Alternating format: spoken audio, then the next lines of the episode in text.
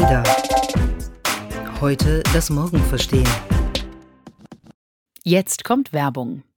Heute möchten wir euch einen neuen Podcast-Partner vorstellen, über den wir uns sehr gefreut haben. Denn wir sind schon länger Fans von der Marke und ihren Produkten. Die Rede ist von Veleda. Veleda steht für nachhaltige, 100% natürliche Kosmetik und hohe Produktqualität. Das Unternehmen ist Weltmarktführerin für zertifizierte Naturkosmetik und anthroposophische Arzneimittel. In sechs Heilpflanzengärten weltweit baut Veleda die Inhaltsstoffe für die eigenen Produkte an. Der Anbau erfolgt biodynamisch, also ganz natürlich und somit auf reinen, unbelasteten Böden. Kürzlich durften wir den Heilpflanzengarten in Schwäbisch Gmünd besuchen, der mit 800 Pflanzenarten der größte in Europa ist. Das fanden Miriam und ich wirklich beeindruckend. Wir haben heute einen Gutscheincode für euch, mit dem ihr exklusiv 20% Rabatt auf alle Produkte der Veleda Skin Food Serie erhaltet. Diese Produktlinie ist besonders gut geeignet zu Jahreszeiten, in denen trockene Haut ein großes Thema ist und wird unter anderem auch von Make-up-Artists und Prominenten weltweit genutzt. Die Skin Food Linie wird nun neu um die Tages- und Nachtpflege ergänzt. Sie kombiniert pflanzliche Inhaltsstoffe mit ikonischem Duft und schenkt trockene Haut Feuchtigkeit. Mit dem Code SHIFT erhaltet ihr bis zum 7. April 2024 20% Rabatt auf alle Skinfood-Produkte. Dieses Angebot ist nur auf veleda.de verfügbar und nicht kombinierbar mit anderen Rabatten. Also geht auf veleda.de und nutzt unseren Code SHIFT. Das war Werbung. Wir müssen jetzt vor allen Dingen es schaffen, die in breiter Ausprägung vorhandenen Anwendungsmöglichkeiten auch möglichst allen Menschen in Deutschland jeweils zugänglich zu machen. Das ist auch deshalb so wichtig, damit wir das Lernverhalten der Bevölkerung auch immer ähm, sozusagen adäquat haben zu den technologischen Entwicklungen. Denn wenn zu viele Menschen an zu vielen Anwendungen nicht teilhaben können, dann hat man natürlich auch wieder einen Rückstand und insofern äh, hängen die Dinge sehr eng miteinander zusammen. Das war Angela Merkel und dieses Zitat ist nicht erst vor kurzem gefallen, sondern bereits im Jahr 2012, vor fast zehn Jahren. Leider ist Deutschland von einem flächendeckenden, schnellen Internet immer noch weit entfernt und der technologische Rückstand, von dem die Kanzlerin da spricht, wurde leider im letzten Jahr wieder besonders sichtbar. Als die Pandemie begann und sich unser ganzes Leben ins Netz verlagern musste, wurde klar, das geht gar nicht überall. Besonders in ländlichen Gebieten haben viele Menschen keinen Zugang zu schnellem Internet. Warum ist das eigentlich so?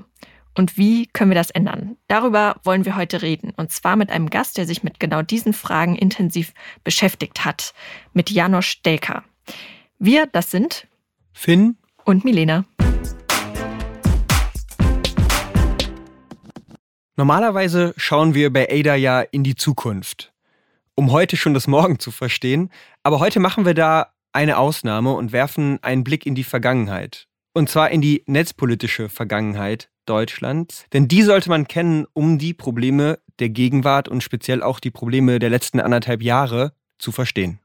Deutschland liegt zum Beispiel beim Ausbau von Glasfasernetzen weit unter dem OECD-Durchschnitt. Die OECD hat dazu ein Länderranking erstellt, bei dem Deutschland nur Platz 34 erreicht und nur in vier OECD-Staaten ist der Anteil von Glasfaseranschlüssen noch geringer als hier bei uns.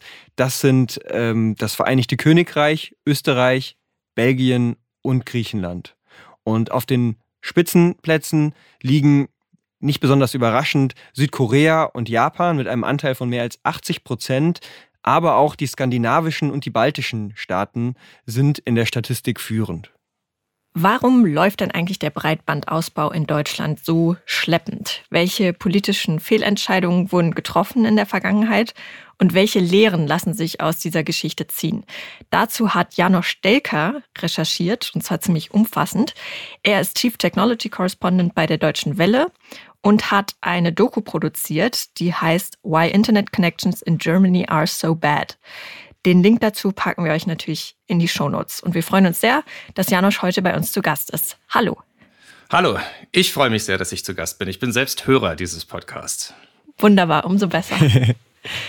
äh, Janosch, du hast ja für deine Doku ein kleines Städtchen in Sachsen-Anhalt besucht.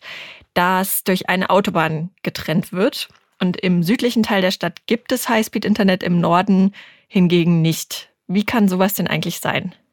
Ja, das ist eine sehr gute Frage und das war sozusagen äh, Kern meiner Recherche, das rauszufinden. Ne? Ähm, sprechen wir gleich drüber. Vielleicht sozusagen noch noch einen Schritt zurück, warum ich mir das überhaupt angeschaut habe. Dieses ganze Thema. Es war so, ich bin seit äh, Februar erst wieder bei der DW, ähm, dort eben jetzt als als Chefkorrespondent zuständig für Digitalpolitik.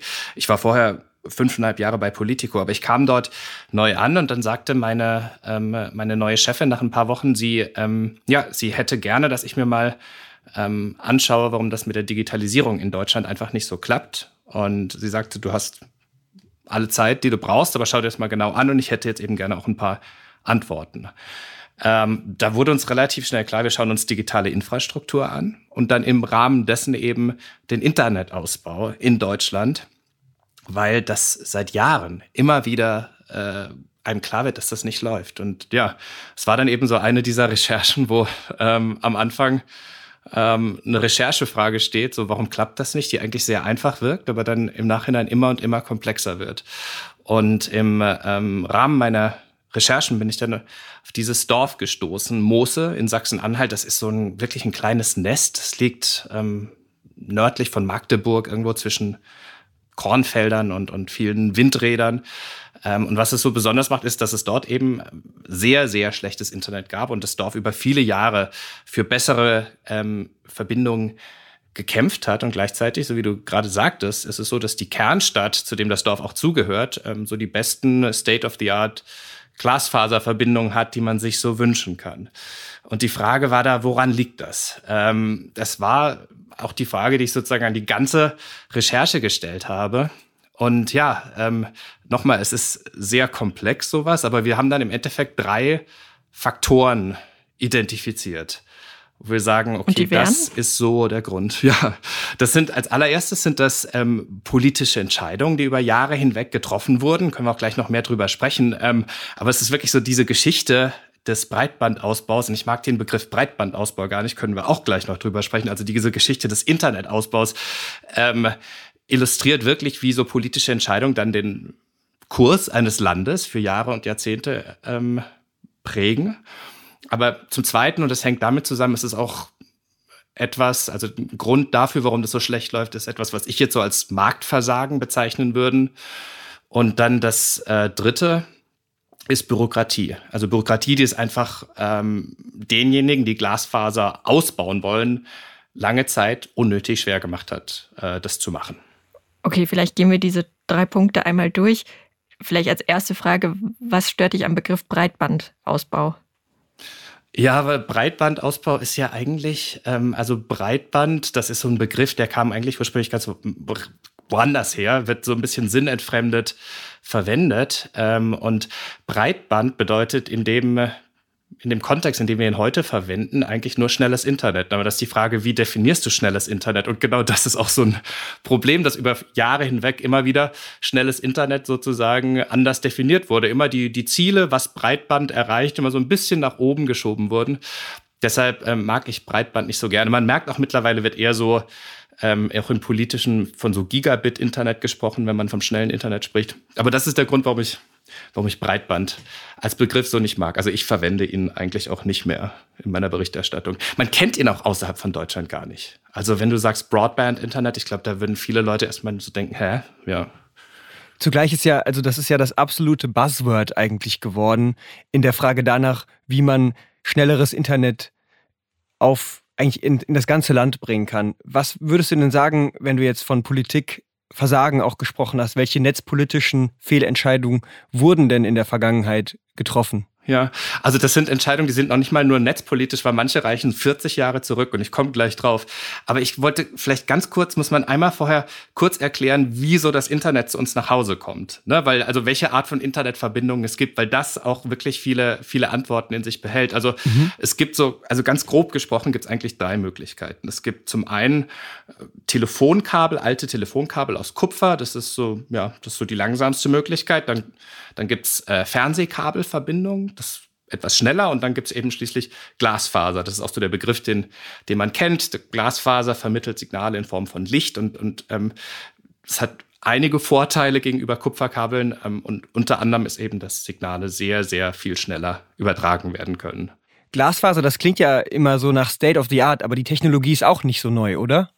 Äh, nee, ist nicht so neu, aber die wurden natürlich auch weiterentwickelt. Aber ich glaube, ähm, du spielst auf eine Sache an und die ist, ähm, die, die ist sehr wichtig, weil wenn wir uns jetzt die politischen Entscheidungen anschauen, dann ist das Interessante, dass echt, es gab schon 1981 äh, unter der Regierung Helmut Schmidt damals noch Pläne, äh, Glasfaser flächendeckend in, in Deutschland, also in der BRD damals auszubauen. Und dann, mhm. diese Pläne wurden dann in den Jahren darauf verworfen unter Helmut Kohl und es wird stattdessen eben in Fernsehkabel investiert. Ähm, da gibt es eine Theorie, die man immer wieder hört, dass, ähm, dass das Kohl vor allem gemacht hat wegen seiner Freundschaft zu Leo Kirch. Ähm, ich habe da bis jetzt keinen historischen harten Nachweis für gefunden. Ich halte es aber auch nicht abwegig. Ähm, aber es gibt nun auch Leute, auch journalistische KollegInnen, die, ähm, die sozusagen diese Entscheidung damals ähm, in den 80er Jahren als den Kardinalfehler darstellen, der es seitdem unmöglich gemacht hat, das Problem zu lösen. Und das ist dann eben auch ein bisschen verkürzend und vereinfacht. Also es gab seitdem noch zahlreiche andere Entscheidungen, die getroffen wurden, die eben genauso den Internetausbau zurückgeworfen haben. Eine war zum Beispiel Mitte der 90er Jahre, als äh, der deutsche Telekommunikationsmarkt liberalisiert wurde. Also jetzt nicht die Entscheidung, dass er privatisiert wurde, sondern eben wie. Und dann gab es aber eben, und das bringt uns auch ein bisschen zurück zu dieser Frage Breitband, die wir vorhin besprochen hatten, in den letzten 10, 15 Jahren meines Erachtens den Fehler, dass man zwar schnelles Internet gefördert hat, aber dabei eben immer und immer wieder die Richtwerte, was schnelles Internet bedeutet, so ein bisschen nach oben geschoben hat, dass es gerade so reicht. Und das hat dann dazu geführt, dass Unternehmen in Technologie investiert haben, die es irgendwie erlaubt hat, diesen Wert zu erreichen, aber eben nicht in die Technologie, die am zukunftsfähigsten wäre, nämlich Glasfaser. Ähm, also man hat stattdessen so Telefonkupferkabel aufgerüstet ähm, mit so einem Verfahren, mit dem sich noch etwas schnellere Verbindungen aus den alten Kabeln so rausquetschen lassen, aber die erreichen dann eben relativ schnell auch ihr Limit. Ja, und deshalb würde ich sagen, ist die, die Situation, wie sie ist, was politische Entscheidungen betrifft. Mhm, und was ist mit dem Punkt Marktversagen, den du angedeutet hast? Also man hat ja Mitte der 90er Jahre beschlossen, äh, die Deutsche Telekom, die war bis dahin öffentlich-rechtliches Unternehmen, in eine Aktiengesellschaft umzuwandeln. Und das war einfach auch so ein bisschen der Spirit der Zeit damals. Ne? Das war so die Blütezeit des freien Marktes. Man hat damals alle möglichen Organisationen, die vorher staatlich waren, privatisiert. Ähm, und da hat man aber meines Erachtens den Fehler gemacht, dass man im Prinzip wirklich einfach alles dem Markt überlassen hat. Und was, was dann passiert ist, war eigentlich erwartbar, denn die Unternehmen haben sich eben konzentriert auf die Gegenden, die sich für sie lohnen. Also das sind, ne, also Gegenden, wo es viele potenzielle Kunden gibt, wo die Wege nicht so weit sind. Das sind Städte, das sind Gewerbegebiete, Umland, sowas. Aber wenn es jetzt um die ländlichen Regionen geht, also die Regionen, wo die Wege eben weiter sind, wo die KundInnen weniger sind, die haben sie mehr oder weniger links liegen lassen. Das ist wahrscheinlich simple Ökonomie. Ähm, aber das hat uns eben zu einer Situation geführt, wo wir jetzt in manchen Industriegebieten wirklich die Glasfaser so doppelt nebeneinander liegen haben und an manchen Orten wie Mose, dieses Dorf in Sachsen-Anhalt über viele, viele Jahre hinweg eben das gesamte Internet immer noch durch dieselben paar alten Kupferkabel geflossen ist. Ähm, und das jetzt auch nicht falsch verstehen. Also ich bin der Letzte, der sagt, sowas sollte allein von der öffentlichen Hand getragen werden. Also das kann, das kann auch sicherlich ordentlich schiefgehen. Aber ich glaube eben, man hätte damals auch so im Sinne von sozialer Marktwirtschaft eben Leitplanken ziehen müssen, um sicherzustellen, dass alle Gegenden ähm, auch erschlossen werden. Mhm. Wenn wir jetzt nochmal auf das Örtchen Mose zurückkommen, da äh, ja. ja. sind ja die Auswirkungen immer noch bis heute spürbar. Also wie ist es denn gewesen in der Corona-Zeit, als sich ja quasi unser gesamtes Leben eigentlich in, ja, ins Netz verlagert hat? Wie sind denn die Menschen in Mose überhaupt durch diese Krise gekommen? Ja, eben mit gewissen Problemen. Und deshalb fand ich auch diesen Ort so spannend und ähm, so was ich da gehört habe von Menschen, es gab da Menschen, die waren beispielsweise, ähm, mussten in Kurzarbeit gehen, weil sie von zu Hause nicht arbeiten konnten. Es gab eine Frau, mit der habe ich gesprochen, die musste wieder, die war so eine Callcenter-Mitarbeiterin, die musste äh, wieder zurück zur Arbeit gehen, weil sie eben von zu Hause aus mit ihrer Internetverbindung nicht arbeiten konnte, obwohl ihr Arbeitgeber ihr sämtliche Sachen zur Verfügung gestellt hat. Ne? Also der hatte irgendwie einen Laptop gegeben und so weiter und so fort. Aber es hat einfach nicht funktioniert. Das heißt, es wurde dann äh, ganz effektiv, wurde diese schlechte Internetverbindung auch, ähm, auch ein Gesundheitsrisiko wenn man so will. Und ich glaube, das ist wirklich, also was diese, was die Corona-Pandemie da in Mose gezeigt hat und was sie über Mose hinaus in ganz Deutschland gezeigt hat und warum sie meines Erachtens vielleicht auch so ein Moment war, der auch vielen politischen EntscheidungsträgerInnen da die Augen geöffnet hat, ist, dass Internet, also Zugang zu funktionierendem Internet, mittlerweile eigentlich fast so wichtig ist oder so wichtig ist wie Zugang zu fließendem Wasser oder Zugang zu Strom. Also wirklich eigentlich so, so, ein, so ein Teil der, der Grundversorgung sein sollte. Was haben denn die Menschen vor Ort denn getan eigentlich dann innerhalb der letzten anderthalb Jahre, um auf diesen Missstand hinzuweisen und an dieser Situation etwas zu ändern? Ja, die haben sich, also die haben sich erstmal natürlich arrangiert, sage ich mal, mit der Situation. Aber es ist so, dass dieses Dorf, und das war schon lange vor Corona, das Glück hatte, dass es einen extrem engagierten Dorfbürgermeister hat ähm, der seit vielen Jahren dafür kämpft, dass da besseres Internet kommt. Das war auch so, ich finde, man kann ja auch durchaus die Frage stellen, ne, in, einem, in, einer, in, einer, in einer freien Wirtschaft, warum nehmen die denn ihre Dinge, also warum nehmen das nicht selbst in die Hand und bauen einfach selber eine Glasfaserverbindung mhm. dorthin? Ähm, das hat er auch versucht über die letzten Jahre hinweg, aber dann gab es eben immer, das bringt, das ist so ein bisschen die Bürokratie, die eben der dritte Faktor ist. Es gab dann immer wieder irgendwelche Dinge, die ihnen, also Steine, die in den Weg ge gelegt wurden. Ähm, es war schwierig, dass ich das wirtschaftlich rechnen sollte und so weiter und so fort. Also das hat nicht geklappt. Und dann hat dieser ähm, Ortsbürgermeister ordentlich Druck gemacht. Ähm, er hat dann auch so zu, mit LokaljournalistInnen gesprochen, ähm, hat die immer auf dem Laufenden gehalten, wie es so läuft. Und ähm, im Endeffekt war ja dann auch ich dort ähm, mit, mit meinem mit meinem Kamerakollegen und, und wir haben diese Doku gemacht und es passiert jetzt tatsächlich auch was in Mose. Also Mose hat jetzt schon bis Stadtrand ähm, Glasfaser gelegt und angeblich soll es bald auch die Möglichkeit geben, dass Menschen das sogar bis zu ihrem Haus bekommen. Also mal schauen, ob das klappt oder nicht. Aber da ist auf jeden Fall jetzt auch schon Bewegung in die Sache gekommen. Mhm, aber vor allem eben durch das Engagement von Einzelnen. Ne? Also ähm, ja. das Glück hat ja auch nicht jede ländliche Region. Wenn wir jetzt mal so drauf gucken, wie das gelaufen ist. Was würdest du denn sagen, was kann man da für Lehren draus ziehen aus dieser Geschichte? Ja, ich glaube, eine Lehre, die man erstmal daraus ziehen sollte, ist, ähm, wie wichtig gutes Internet, also der Zugang zu gutem Internet ist. Und da geht es gar nicht so sehr darum, es geht auch natürlich um die Unternehmen, die immer erwähnt werden, die in den ländlichen Gebieten auch sind. Wir haben viele deutsche Mittelständler, die da sind. Wobei ich da auch glaube, also auch das ist auch so ähm, das, was ich in meinen Recherchen immer wieder gehört habe. Wenn die wirklich Glasfaser wollen, dann kaufen sie sich die irgendwie und dann wird die halt sehr teuer, aber die bekommen die schon. Aber man muss ja auch sehen, es ist ja ähm, so eines der wichtigsten Faktoren, die die Wirtschaftlichkeit der Region ausmacht, sind die Menschen. Und Menschen vor allem nach den Erfahrungen aus der Corona-Pandemie sehen das mittlerweile wirklich als einen wichtigen Faktor an für ihre Entscheidung, ob sie irgendwo hinziehen, wie da die Internetverbindungen sind. Ähm, das heißt also, wenn wir nicht wollen, dass gesamte ländliche Regionen immer und immer mehr ja, ähm, Menschen verlieren oder beziehungsweise auch unattraktiv werden für Leute, um dorthin zu ziehen, dann muss man sich darum, muss man darum dafür sorgen, dass da eben auch die, die technische Infrastruktur und die digitale Infrastruktur so ist wie in anderen anderen äh, Bereichen dieser, dieser Republik. Und das ist im Endeffekt, ich meine, das ist wirklich, da geht es ja um, es geht ja um, das geht ja nicht darum, ob man irgendwie Online-Spiele spielen kann oder, oder mit welcher Qualität man auf Netflix einen Film schaut, sondern es geht da um, um Fragen wie Bildungsgerechtigkeit. Ne? Also wenn Kinder ähm, von zu Hause unterrichtet werden und die Internetverbindung nicht gut genug ist, dass das drei gleichzeitig machen, ähm, dann ja, hat die Familie ein Problem. Und, und da ist es eben einfach wichtig, dass man da ja, äh, sicherstellt, dass da alle den gleichen Zugang haben. Das ist sicherlich eine Lehre. Hm.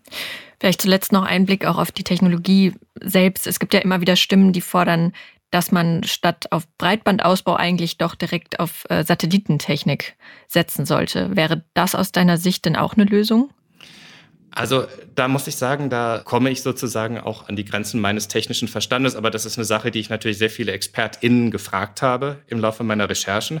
Ähm, und was ich von denen gehört habe, übereinstimmt ist, dass sie gesagt haben, nein, Kabelinfrastruktur wird grundlegend bleiben. Ähm, und zwar Kabelinfrastruktur, die auch sicher und gut ausgebaut ist, nicht zuletzt deswegen, weil wir uns aufgrund ähm, der ähm, Klimakrise einfach darauf einstellen müssen, dass sich die ähm, Wetterbedingungen auch nochmal ändern. Das heißt also, nach allem, was ich gehört habe, ist es so, dass, dass äh, Satelliten allein die Kabelverbindungen nicht ersetzen können. Man hat ja immer das Gefühl, dass es auch so ein mediales Narrativ ist. Breitbandausbau, also als Buzzword, ähm, dass das politisch eigentlich seit Jahrzehnten scheitert. Würdest du das äh, so summa summarum so ein bisschen relativieren und sagen, ähm, das greift zu kurz? Oder würdest du schon sagen, dass wenn mehr Wille da gewesen wäre insgesamt, dass wir schon ganz woanders stehen könnten? Also ich würde diesem Narrativ tatsächlich recht geben. Also der Internetausbau in Deutschland ist echt eine traurige Geschichte. Das ist was, was ähm, diesem Land sicherlich nicht gut getan hat und ihm noch ordentlich schaden kann, wenn man da jetzt es nicht irgendwie hinbekommt, ein bisschen Geschwindigkeit reinzubringen, noch mehr Geschwindigkeit reinzubringen. Deshalb, äh, nö, ich würde mich dem eigentlich anschließen. Ähm, das ist, also der, der, der Internetausbau in Deutschland ist wirklich ja ein gutes Beispiel dafür, wie man es als Industrienation eigentlich nicht machen sollte. Aber nochmal, ich glaube, da ist jetzt ein Umdenken eingekehrt. Ähm, man muss jetzt schauen, wie einfach es auch tatsächlich ist, bestimmte Sachen schneller auszubauen. Aber ähm, ich glaube nicht, dass es zu spät ist. Okay, das heißt, wir enden vorsichtig optimistisch. um, ja. und äh, Janosch, ganz herzlichen Dank, dass du heute bei uns warst und uns da einen Einblick gegeben hast in deine Recherche. Wir empfehlen auch nochmal an der Stelle ganz deutlich deine Doku. Wie gesagt, findet ihr in den Show Notes. Äh, schaut sie euch gerne an. Sie dauert, glaube ich, so ungefähr 15 Minuten. Kann man sich also sehr gut anschauen. Vielen Dank, Janosch. Vielen Dank. Vielen Dank, dass ich dabei sein konnte. Es hat sehr viel Spaß gemacht. Das war der ADA-Podcast. Heute das Morgen verstehen. Entwickelt wird unser Podcast von der gesamten Redaktion der ADA Learning GmbH in Düsseldorf. Produziert werden die Folgen von Audioversum. Unterstützen könnt ihr uns, indem ihr uns eine 5-Sterne-Bewertung hinterlasst, uns bei Social Media empfehlt oder unser Digitalmagazin lest unter ada-magazin.com. Mehr Infos über die Ada Learning GmbH findet ihr unter join-ada.com.